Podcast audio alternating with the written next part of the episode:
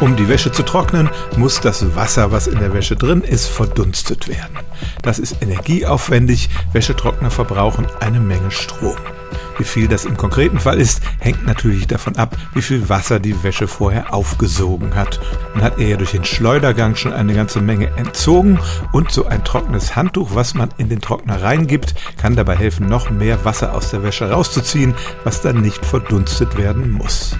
Wenn das Handtuch mit der Wäsche durcheinandergewirbelt wird, dann zieht es Feuchtigkeit aus der Wäsche raus und der Trick besteht nun darin, nach etwa 10 Minuten das Handtuch rauszunehmen, dann hat es schon das Wasser aufgesogen und ist noch richtig schön feucht. Würden wir es die ganze Zeit drin lassen, dann würde dieses Handtuch auch getrocknet und insgesamt wäre natürlich die verdunstete Wassermenge dieselbe. So aber hat es der Wäsche ein wenig Wasser entzogen. Das Handtuch können wir dann an der Luft trocknen lassen und wir haben zumindest einen kleinen Teil der Energiekosten eingespart.